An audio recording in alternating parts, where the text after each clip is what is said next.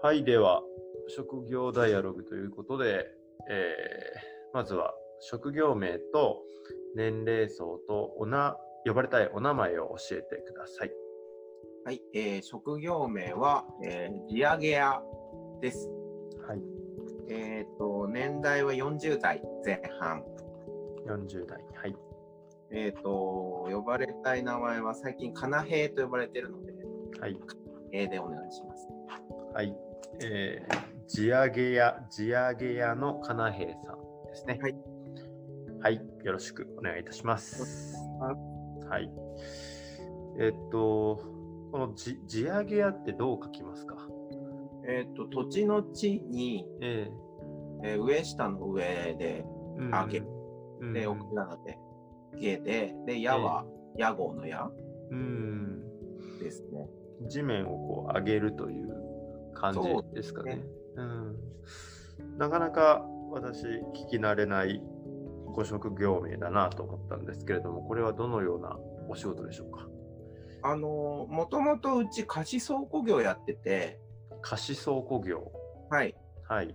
とか、なんだ、うんえーっと、テナントさんに物件貸したりしてるんですけど、ええまあ一般的に言うと多分、えーっと、なんて言うんだろう、これは。うんと資産管理会社みたいな感じなんですよね。うん。ええええ。えーっと、テナントっていうのは要はなん、なんて、テナントって何ですか？箱みたいな感じですか？えーっと、例えば、うちなんかだと飲食店さんとか、うん。カーディーラーさんとか、うん。まああとは普通にその、まあ、倉庫で貸してたりもするんですけど、ええええ。まあそれがもともとの本業であって、うん、あ何かこう物件みたいなものを持ってらっしゃってうん、えーそれを貸すと。貸すと。うんうん、で、そこから家賃をいただいて、えまあ、なりわいにしてるんですけども、えええまあ、最近は、なんだろう、えーもうちょっとその、なんだろうな、その土地の価値を上げたいなと思っていて、土地の価値。うん、あうのーん。なんだろう、今、今の動きで言うと、街づくりとかってあるじゃないですか。えで、結構ね、その、うん。いろんな方が関わってたりするじゃないですか。ええ。えまあまあ、あの、普通のサラリーマンの方とか、えうん。まあ、あとは会社の社長さんとか、その地域のね、うん。青年さんとか商工会とか絡んでて、えで、まあまあ、そういう活動もちらっとやってたんですけど、えうん。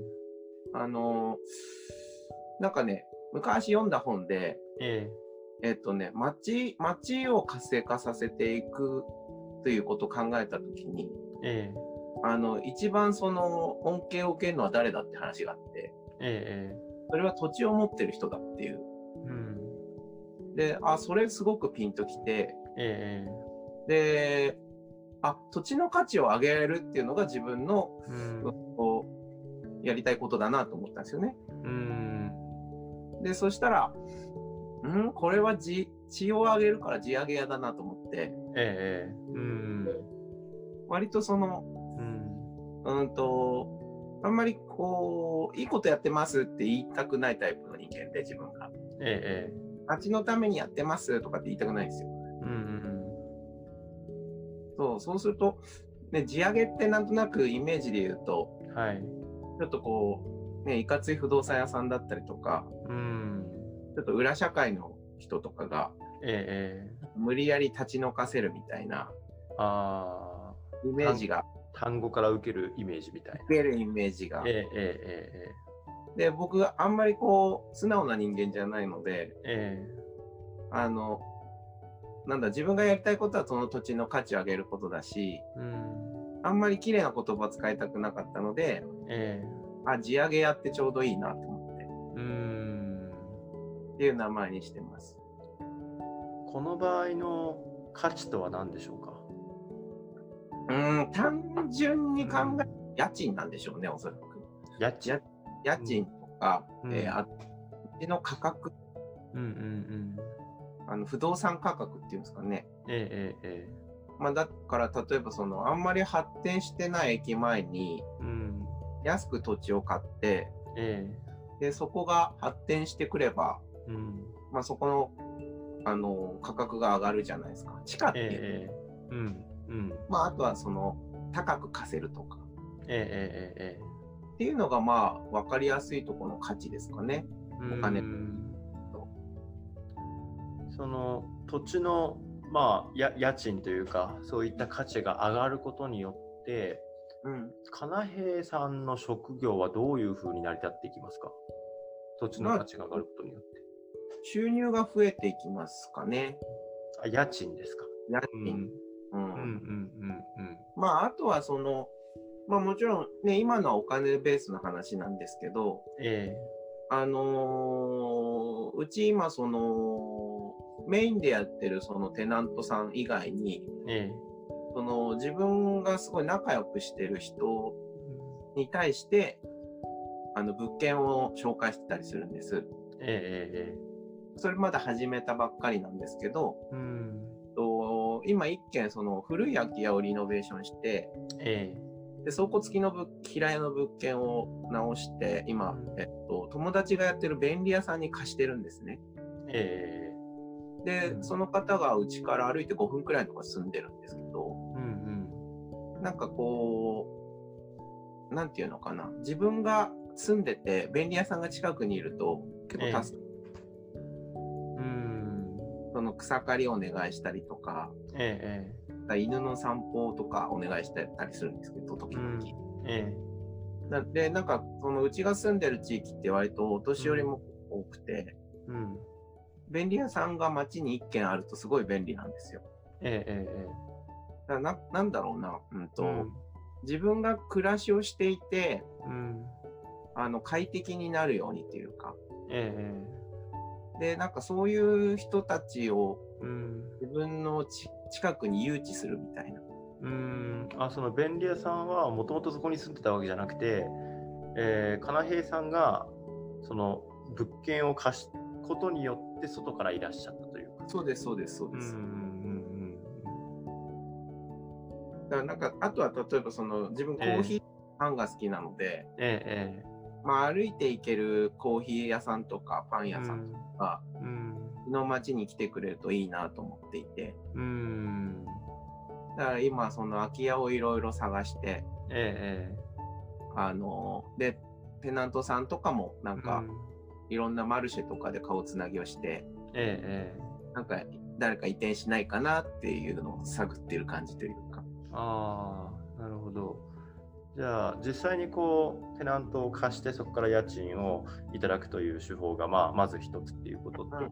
そことその、まあ、物件を、まあ、貸して、まあ、家賃ももらうんですけど結局その金平さん自身があのご自身の身の回りだったりとか生活がより豊かになるように、えー人を呼んで、うん。えー地域に住んでもらって、うん。えーっていうこう、これは何だろうな、アテンド業じゃないんですけれども、うんそういったことも今やってらっしゃる。うん、そうね。う。ん。まあ結構ね、いろいろやってて、え人から何やってる人なのってよく言われるんですけど、えうん。まあ、あとはその、今のは自分の住んでる周辺の話なんですけど、ええうちずっとその、うんと、群馬県産のええうん生産物の、の農家さんとかとつながってて、ええあの、高崎駅の中でずっとマルシェを6年くらいやってたんですよね。うんで、それも、なんだろう、うんと、6年前は、群馬県の野菜って、群馬県の人が食べてないみたいなうん。ええことがあって、うん。あの、特に美味しい野菜、高い野菜は、うん。有有機な野菜とかは、ええあの、みんな東京に持ってかれちゃうみたいなうん。話があって、なんかそれ違うよなと思って、うん。その、地域にあるちゃんとしたものは地域の人に認められて、あの、生活が成り立てばいいなと思っていて、うん。うん。でそれは大きいくくりで言うと、その、うん。なんだ群馬県内で賄えるっていうか、うん。なんか別に東京に無理やり持ってって、え高いえ東京の人に買ってもらわなくても、うん。なんか群馬県内でうん。作ったものが群馬県内の人に受け入れられて、うん。で、食べてもらえれば、あーなんだろう、農家さんも助かるし、うん。なんか自分もね、わざわざ遠くから取り寄せしなくても、うん。美味しい野菜とか食べ物をが手に入るな、みたいな。ええ、だなんか大きい、大きいくくりでは、その、うん。まあ全体を地上げしたいなっていうのもあるんですよね。うん。全体っていうのはその町でしょ？うか。えーっとね、えどこまでだろうん。う。町、町くらいかな。うん。町の、こう、まあ、さっきおっしゃった地上げっていうのはその土地の価値を上げるという、その、で価値っていうのはやっぱりこう住みやすさだったりとか、うんなんていうんですかね、豊かな暮らしっていうものも含めた上でのこうじ土地の価値を上げる地上げだとそうですね。解釈しているんですけれども、はい、合ってると思います。うん。で、全体っていうのは、その、かなへいさんの中で、こう、今はどのぐらいの範囲だと思ってらっしゃいますか？今でいいですね。将来とかじゃなくて。うんまあ、今は活動活動範囲そのものみたいな感じになってくるかもしれないんですけど。うーん、今はね、車で30分くらいのイメージかな。うん。うんあと、は、電車で、電車で5駅くらいかな。電車で5駅ぐらい。結構具体的ですね。うん。あのー、うん。群馬もやっぱり山なんで、え奥の方は全然、それこそ、えうん。同じ群馬県でも車で2時間半くらいかかるエリアとかもあるんですよ。ええだから東京に行った方が全然近いみたいなのもあって、うん。だなんか必ずしも群馬県全域っていうわけでもな。なんかその一番なんだろう、うん。根っこにあったっていうか、根本はやっぱり震災の時にうん。ガソリンがなくなっちゃったじゃないですか。ええええ。震災っていうのは東日本大震災の話ですか？ええで、こっちも結構車社会なので、うん。もうガソリンが全然手に入らなくて、えで流通が止まっちゃってスーパーに何もない状態があったんですよ。えうん。でも、あのうち当時から八百屋やってて、当時。ええええ。群馬県そう、群馬県内のやつが使ってなかったんですけど、うん。で、うちはもう本当に車で30分圏内くらいの、うん。ちっちゃい農家さんから野菜集めて売ってたんで、えええ欠品が1個もなかったんですよ。えうん。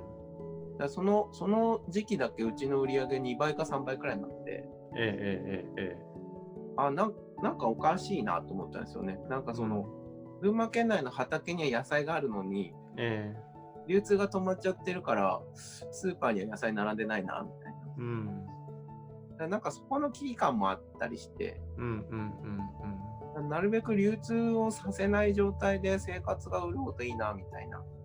流通をさせない状態で生活が潤ううん。なんか、そこまで遠くから物運ばなくても、地域のもの食べればいいじゃん、みたいな。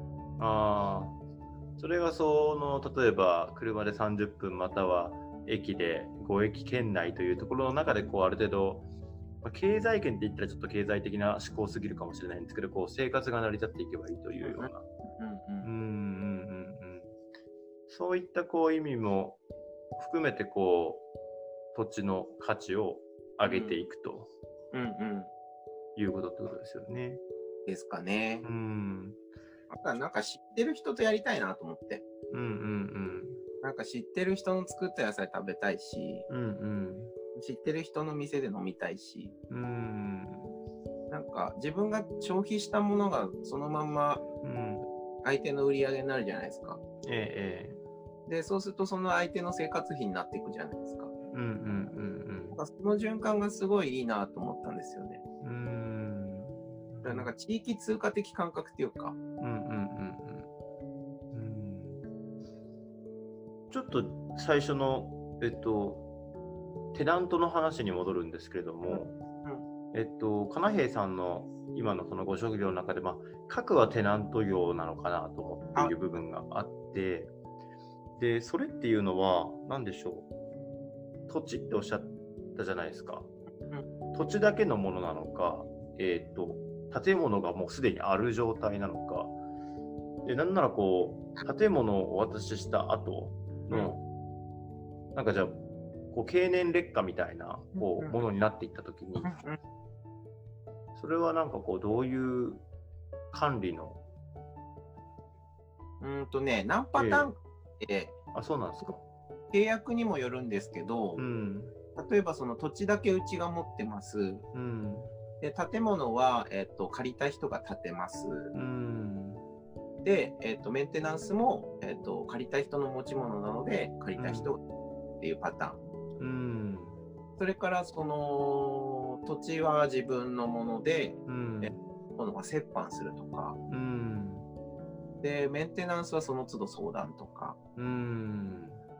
あとは丸々全部うちが土地も持っていて、うん。えっと、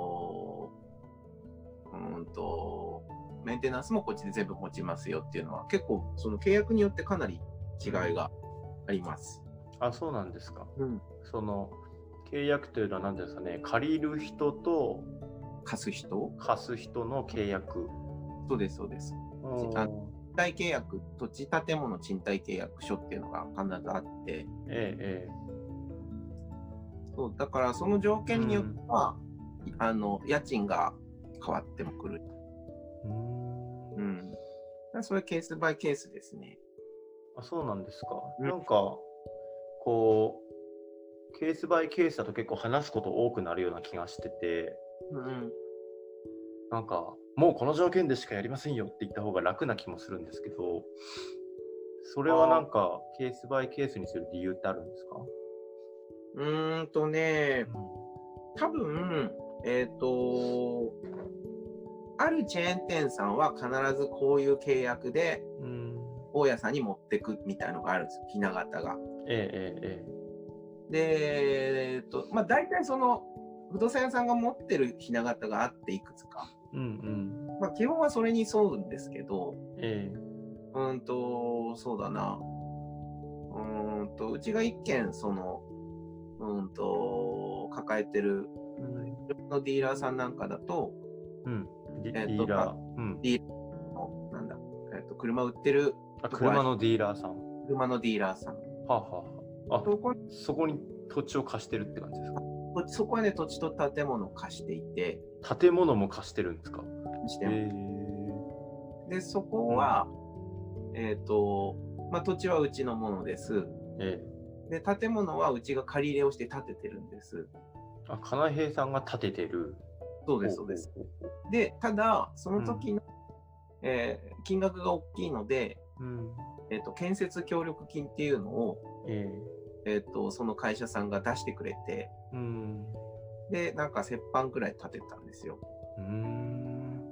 で、それは、えっ、と、20年契約なんですけど、ええ、ええ、ええっと、20年間かけて、うんえっと、その建設協力金は貸した扱いになっているので、え。ええ、ええ、え10年間の分割で、え家賃が引いて。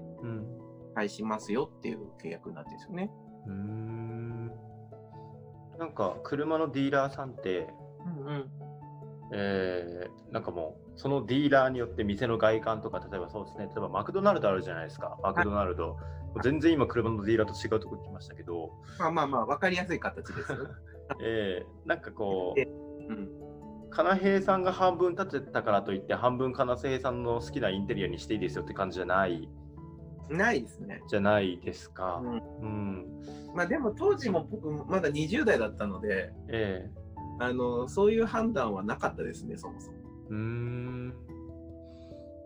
なんか逆にこう、この物件半分うちが建てるから半分はインテリア僕の好きにさせてねみたいなことあったりするんですか？あ、あると思いますよ。あ、そうなんですか。うん。あと、うちの協力会社を使ってねとか、うんその内装、内装はじゃあここに頼んでねとか、うんうんうんうんうん。っていうのはあると思います。うちはやったことないけど。うーん。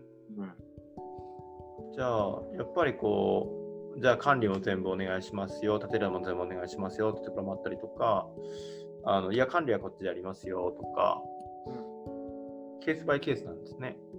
そうですね。うーん。ケースバイケースだとなんか、管理がすごく複雑になってきませんか？なんか、あれ、ここってどんな責任配分だっけ？みたいな。なので、うん。えっと、うちはね、今はね、そっちにちょっと注力できないので、ええ。っと、間に管理会社をえ入れましうん。ついこの間。うーん管理会社。じゃあ、えっと、賃貸の、要は所所有者の方、これが金平さんがいて、で貸してる人がいて、まあ、そこにこう間を家賃というものがやり取りされてるんだけれども、さらにここの間に管理会社というものが入っている。あ、そうです、そうです。うんただ、その、うちの場合だと、えっ、と、例えば家賃の滞納とかっていうのが、えっ、と、ほぼほぼないんですよ、今まで。ええええええ。うん。なので、その管理会社さんにもそういう状況を説明して、えおそらくこのくらいのやり取りしてるし、このくらいの負担になるから、年間くらいの契約でどうみたいな感じで、えうん。まあ友達だからできるっていうのもあるんですけど、えええええまあ例えばそれだったら家賃の何パーセントをいただくよみたいうんな管理。うん。じゃあこの業務だけはうちでやるからもうちょっと下げてもらわないみたいなうん話を、あの、してますね、うちは。じゃあ、そのところによってはこう家賃の滞納がバンバン入って、管理会社の方がこうバンバンこうお家賃どうなってるんですかっていう業務もやらなきゃいけないことがあると。あると思います。うんまあ、究極管理会社さんがいなければ、それはここのか借り主さんとこうあ、やらなきゃいけないことですもんね。ううんんだからね、大家さんがあの直接訪ねてきて家賃を催促されたみたいな話とかあるじゃないですか。えええええああいうことが間に管理がないと、えうん。大家さんがやってる。うなんかあの、うちの会社にも大家さんがいらっしゃるんですけれども、なんか気づいたらなんか下のガレージで、なんかバーナーでなんかガーってやってたりとか、なんあかすげえ、すごいな、この人みたいな、こうなんかなんなんか大体できそうだなみたいな風に見てあ。て、なんか勝手に大家さんイコールある程度のことできる人みたいなイメージになっちゃってるんですけど、そうでもない。うーんとね、大家さん次第かな。なんか、うん、あの、うちなんかは、ええあの、テナントさんに貸したという段階で、うん、そこの敷地には極力入らないようにしてます。うーん。入る管理というか。えっ、と、そうう、ん敷地に入るときは、あ、管理の時は一回連絡入れます、必ず。うんうんうんうん。あの、それはもう、その一帯を全部貸してるということなので、ええええええ。ただその、大家さんによっては、うん。あの、その辺が曖昧になってるっていうか、うん。いや、うちの持ち物だから好きなことやっていいだろうみたいな、えええええ大家さんも、あの、いると思います。え。うーん。大家さんの、なんて言うんでしょう、性格だったりとか、そういったものにもよるって感じですね。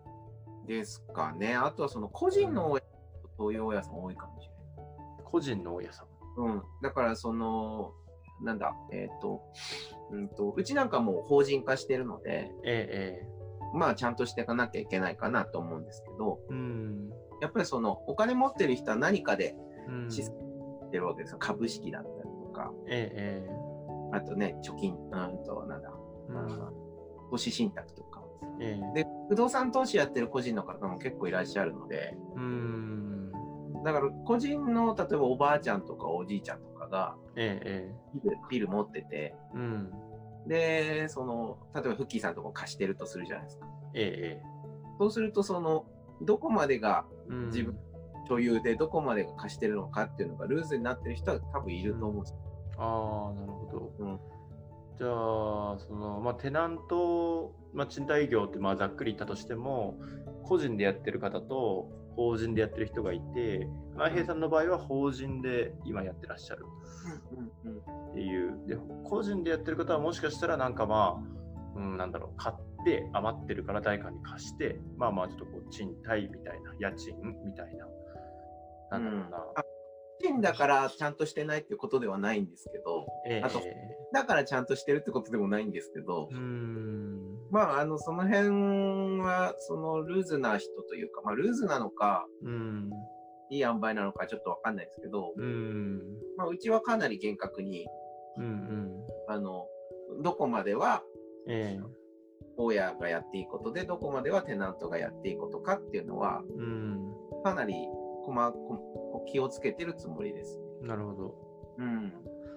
ルーズルーズじゃないというよりは、なんかこう、どこまで明文化するかみたいなお話ですかね。でもね、そこまでは多分明文化はされないと思うんですよ。例えば、そのえテナントの下でバーベキューをやってはいけませんなんてことは書かれないので。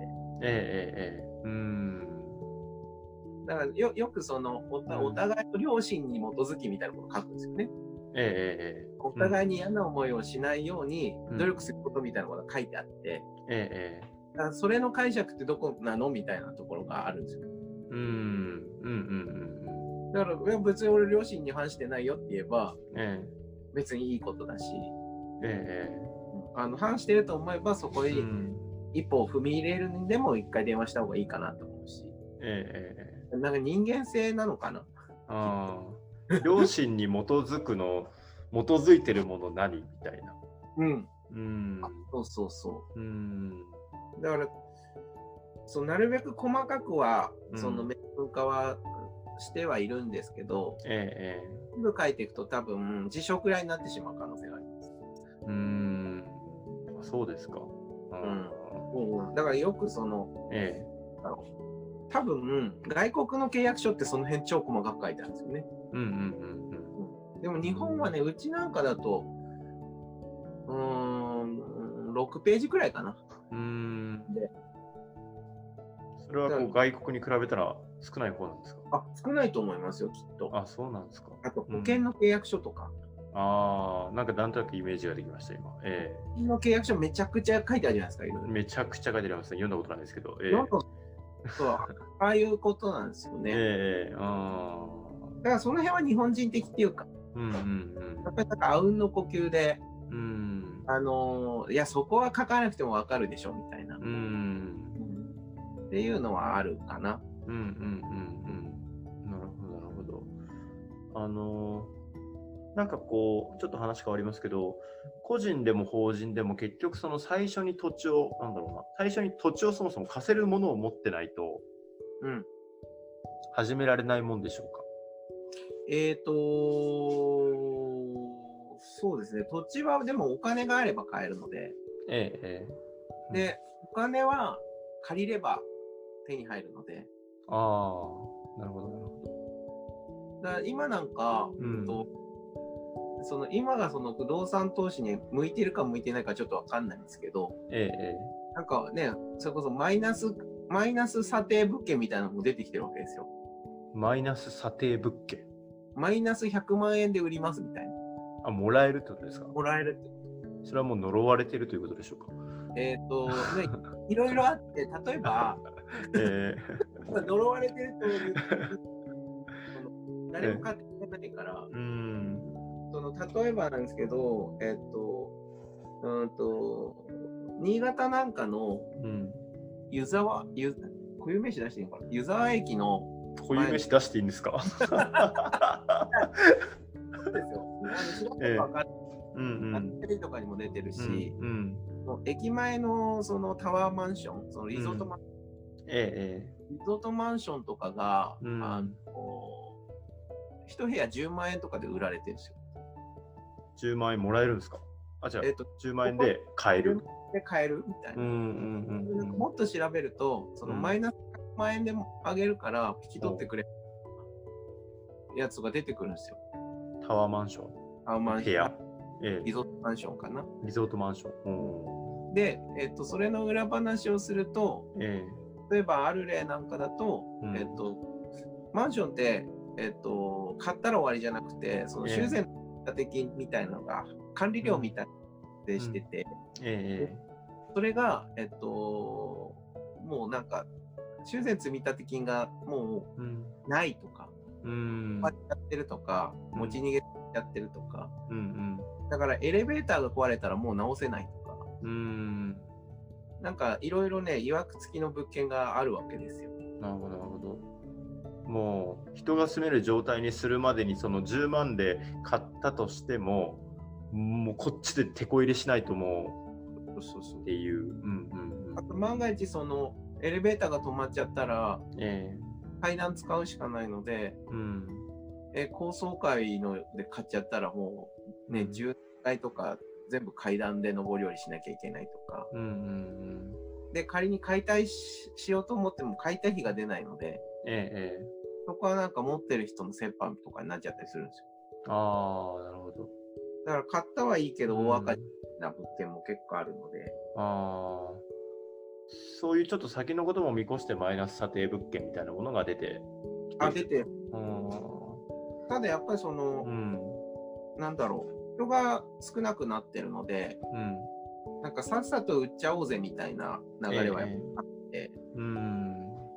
でもなんか、そこに俺は面白みを感じていて、ええあの人が絶対に買わないような土地とか買っちゃったりするんですよね。例えばどんな土地ですか、えっ、とね、ええ車が入っていけない土地とか、ああ。も家が建てられないとか、う誰かが住むという前提をそもそもそうそうそう。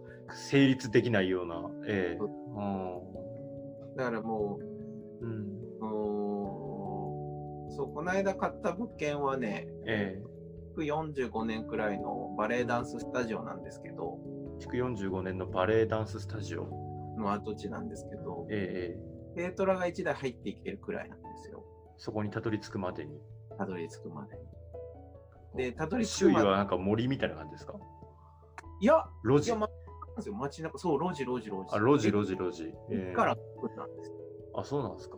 うんうんただ、あのー車が入ってこられないので、ずっと、うん。えっ、と、売りには出てたんですけど、売れなくて。うん。で、たま、俺、その物件5年くらいずっとウォッチしてて、ウォッチしてて、で、急にね、半額になったんですよ。そのバレエダンススタジオ。はいええええうん。で、そこの管理会社見たら俺の友達だったんで、ええ、これなんで半額になったの？って聞いたら、えうん。なんかその相続が発生して、うん。うんお父さんが亡くなって、うん。で、お父さんはその、なんだろう、そのバレエダンススタジオに思い入れがめちゃくちゃあったんですけど、えええでも相続した人は別に思い入れがないから、いくらでもいいから売りたいって話で、えうん。えじゃあいくらだったら売れますかって不動産屋さんに聞いてきたんですって、その方が。ええええそしたら、じゃあ半額くらいですかねって言ったら、じゃあ半額にしますってなって、ええうん。で、半額になった3日後くらいに俺が連絡して、うんで、買ったんですけど、もうなんせ手放したいみたい手放したいとにかく、ええ思いもないし、な。うんうんだからなんかそういう物件ってきっと、うんうん。うん、田舎は顕著に出てくるかなと思っていて、手放したいみ手放したい。あとはその手放さざるを得ない。たいな。うん。うん管理していけない。そうそうそうそうう。ん。あと税金もやっぱかかるので、固定資産税が。ええええええあ、そうですね。持ってるだけでお金かかりますもんね。うん。で、ね、その火事の危険とかもあるし、うん。うん。地震になってね、壊れちゃえば解体費も出さなきゃいけないし。えええだからなんか不動産ってババ抜きみたいなもんで、えババ抜き。もう早く、ババなんですよ、不動産って。うん。だからもう早くこう誰かに渡しちゃいたいみたいな。ああ。その物件によってはって感じですか？物件によってはです。うんうんうんただなんかそこは、その、みんながね、もうこのダメだから、うん。うん土地だったと手放しちゃおうぜっていう流れの中で、うん。その、まあ、自分だけじゃないですけど、なんか仕掛けを作って、うん。なんかその土地がもう一回盛り上がったとしたら、ええなんかそのね、投げ売り状態になってる土地を、うん自分はこの町は行けるって思ってれば、うん。うん。まあそこが跳ね返ってくるっていうか、ああ。なるほど。誰も買わないような、まあ、土地だったり建物を買って、うんうんえーそそのまあ全総合的にこうその価値を上げるところにもコミットしていくっていう感じですねそうん単なるこう売買だけじゃなくて買ってからそこにこういろんな角度から盛り上げていこうという取り組みがなされていったりとか、今やっとその地上げ屋というご職業の意味が分かったような気がしています。うん、じゃああのいつの間にか時間になっておりましてですね。本当だ。いや。そうだな、最後の質問なんですけど、はい。じゃあ今まあお話聞いてて、ああ、かなへいさんの言ってる地上げあってそういう意味かと思ったんですけれども、今のまあ、そのまあ、単純に、えー売買だけじゃなくて、えー買ってから要はそれが盛り上がるためにはどうすればいいかっていういろんな手立てを考えるっていうご職業っていうのはどんな人が向いてると思いますか、うん、それは難しいな。ううん、どんな人？うーん、そうだな。これ一言でみたいな感じですか？もうちょっとふわっと喋っていいですか？ふわっと喋っていいですし、まとまってなくてもいいです。うーん。そうだな。やっぱポジティブがいいと思うんです。ポジティブ？うん。うん。なんかね、人口減ってるし、うん。日本これからダメだよねって思ってる人は向いてないと思ってて。うん。でもなんか、俺、だから結構物件買うとき言われるんですよ。え、なんでそんなゴミみたいな場所買うのとかって言われるんですよ。えあのみんなからめちゃくちゃ反対されるんです。ー、うん。でもなんか俺の中では大丈夫そうな匂いがするっていうか、うん。それはまあある意味妄想力だと思うんですけど、えー、うんえ、ここなんか楽しそうじゃんって思えるかどうか。うん。うん。あとは何だろう。うーん。いろんなことに興味がある人がいいような気がします。いろんなこと？うん。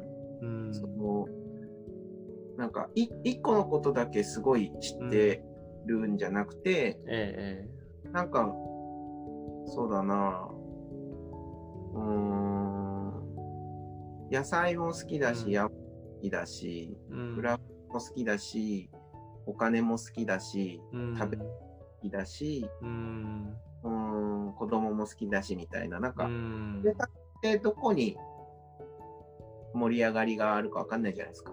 えー、えだからね、例えば、ー、うん。たまたま便利屋さんがね、うちの物件入りましたけど、はい。なんか全然違うものが、それこそマッサージ屋さんが入ってたかもしれないし、えパン屋さんかもしれないし、うん。なんか、あのいろんなものに興味があって、いろんなものとつながれる人、うん。うん、が向いてる気がします。なるほど。うん。なんかそのマルシェの話だったりとか、あのー便利屋さんのお話とか、いろんなこう、かなへいさんの視点みたいなものにもつながるような今お話だったような気がしてます。あうん、そうかもしれない。うんわかりました。最後に何か言い残したことはございますか？えー、なんだろう。うんもうちょっとうちの会社がうん、面白く軌道に乗ってきたらもう一回これ参加してみたいです。そうなったらどうどうなりますか？そうなったら。あの時あんあんなこと言ってたけど全然違ったねなのか、えあなんか言ってたこと具体的にこういうことだったねみたいなのがちょっとできるかなって気がします。ああ、なるほど。ちょっと今、こう、立ち上げてる途中みたいな感じですかね？どっちかっていうと、こう、今、なんだろうな。うん。あの母体はやっぱり収入のベースは今までの不動産業なので、ええ、え南東でね、儲けさせてもらってる部分でやっぱ挑戦してる部分がある。え、え。うん。この比率も変わっていくかなっていう。うん。絶賛挑戦中ということで、現在。ですね。全くだからこっちの部分儲かってないですもん。うん。ああ、そしたら、こう、あれですね、えー突き抜ける前に今お話できたこともそれはそれで良かったかなと。あ、そうですね。ええあのまたもしかしたら2、3年後とかにお話しするときに違うかなへいさんになってるかもしれませんが。あ、ぜひぜひ。え そうありたい。えそうありたい。じゃあ、ええこれで終わりたいと思います。ありがとうございます。はい。えーありがとうございますいや。職業ダイアログのお地上げ屋さんでした。はい。はい。ありがとうございました。ありがとうございます。